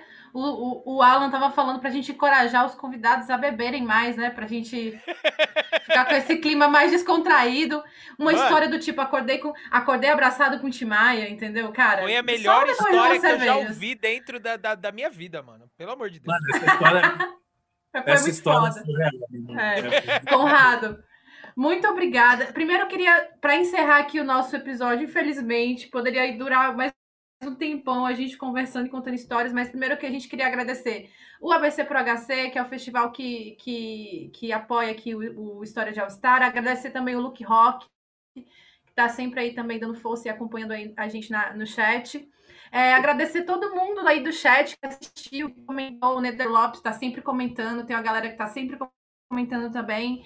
Agradecer finalmente ao Conrado por ter disponibilizado seu tempo, ter colocado aqui toda a simpatia, é, ter entretido aqui a gente com muitas boas histórias, mostrado um trabalho incrível, a importância desse trabalho e ter disponibilizado esse tempo para estar aqui com a gente num domingo. Já são 10 e meia da noite. Conrado, muito obrigada. Fica à vontade para você falar o que você quiser, é, enfim, mandar um beijo para quem você quiser, abraços, enfim. Mas a gente queria muito, muito agradecer você. Foi demais o nosso papo. Foi, nossa, foi muito foda. É, obrigado. Assim, primeiro, obrigado vocês pelo espaço aí. Tio que vai assistir depois. É, cara, assim, vou, re, vou reforçar, é, acreditem e, e apoiem iniciativas tipo essa. É muito legal porque esse material vai ficar para sempre, é um material que fica guardado. Então participem, divulguem, é, façam tudo que vocês puderem para manter isso vivo e, e, e cada vez mais relevante. Isso não para vocês que estão fazendo, porque vocês já estão fazendo isso, mas para quem está assistindo, né? É, não fiquem só atrás das coisas de banda grande, de gente famosa, tal. O que importa, o que, a, o que acontece de verdade é com essa galera aqui. Então, deem valor para isso, tá? É, eu queria deixar um abraço para todo mundo, da, para minha esposa primeiro, para minhas dogs, que é minha família, eu amo vocês. Oh. É, para todo mundo que trabalha comigo, pô, a galera da Forfan, que, que faz os mesh das bandas, é, galera do estúdio, galera das bandas que eu toco, valeu. Galera que está aqui, meus clientes, porra, brigadão. E, cara, é, sei lá, o que eu tenho para falar para vocês, fora o que eu já falei, fora o que eu deixei aí minhas, minha, minhas visões sobre as coisas, é vamos fazer acontecer, vamos trabalhar, não vamos desistir. Quem, tá no, quem tem rock na veia, quem tem é, atitude, nunca vai desistir da parada. Você vê bully aí, ó, vocês, paralelo. Porra, vocês estão aí há quantos anos? Então aí fazendo um podcast domingo à noite, eu tô falando. essa galera é a galera que, que, que leva para frente. Então, seja parte dessa galera. Faça, faça não para você ter o holofote na sua cabeça, mas para colocar o holofote sobre as ideias que a gente defende, entendeu? Então, é isso que eu, que eu prego para todo mundo que está no rolê de rock and roll, que está no rolê de, de hardcore, de punk rock, para a gente ser cada vez mais unido e, e, exaltar o trabalho dos outros, de cada um do, do, dos seus amigos, não só de quem se interessa, mas todo mundo que está tentando fazer acontecer. Mano, caraca, sensacional, velho. Palavras que são, no mínimo, inspiradoras, de verdade, de verdade mesmo. Uh, a gente fica muito contente de ouvir esse tipo de coisa. E sendo bem sincero, são essas coisas que fazem com que a gente volte da, é, de 15 em 15 dias aqui para fazer mais um Histórias de All-Star. É poder contar essas histórias, é poder olhar uma luz no fim do túnel também, saber que a gente vai poder ouvir é, música boa, banda nova e quem sabe também da, da banda velha também, falando produtor aqui. e também até mesmo é, é, o mais engraçado assim, dá até vontade de fazer, voltar a fazer um som, tá ligado? No fundo, no dá, fundo, eu acabo, eu acabo de gravar o Stories e eu falo assim, velho, acho que eu vou gravar um som, tá ligado? Quando precisar A gente fica É, a gente sim, fica mano. animado depois da conversa. Olha aí, ó, olha aí. A gente fica animado. Eu não sou, no meu caso, eu não sou música, né? Mas eu fico tão animada depois que termina isso daqui que dá vontade de fazer um churrasco até o amanhecer aqui dentro da minha então, casa. quando, quando você vier para São Paulo, pode vir aqui pro estúdio, marca com a galera. Vamos olha um aí. churrascão. Aí curti, curti demais. Conta as fotos. Olha, churrascão. Churrascão e som, galera. Curti demais, tá marcado. Saímos com rolê deste episódio. Saímos tá, com rolê tá marcado. É, é, isso aí. E você também, cara, Schlepper High e Conrado sempre tem as portas abertas aqui no Histórias de All Star. Sempre que precisarem, é, contem com a gente. Quando lançarem o videoclipe, não esquece da gente, manda pra gente. Uhum. Quem sabe até voltar pra gente trocar mais uma ideia, trazer a banda toda aqui pra gente trocar uma ideia também, contar mais algumas histórias boas. Feito, vamos, vamos fazer isso acontecer. É isso aí. Pessoal, muito obrigado mais uma vez. O Histórias de All Star tá de volta daqui 15 dias, exatamente no dia 15 de agosto. Então se programe se você está ouvindo esse podcast no Spotify ou no YouTube. Se programe para aparecer aqui ao vivo na twitch.tv barra Histórias de All-Star e vem curtir junto com a gente esse calor humano do nosso chat. Mais uma vez, muito obrigado a todo mundo. Veio o pigarro, mas vamos seguindo. muito obrigado a todo mundo que seguiu com a gente até agora. Maísa, obrigado mais uma vez. É sempre um prazer dividir esse. Obrigada mais uma vez. É muito, muito bom aqui ter uma dupla novamente, Conrado. Cara, conversa muito foda. Obrigada a todo mundo que está acompanhando a gente. É... Bem melhor que o Fantástico, hein? Bem melhor. Assista História de All-Star, é melhor do que ver o Fantástico, só notícia ruim. Então é isso, um beijo, abraços e até, até daqui a 15 dias. Valeu, gente! Falou!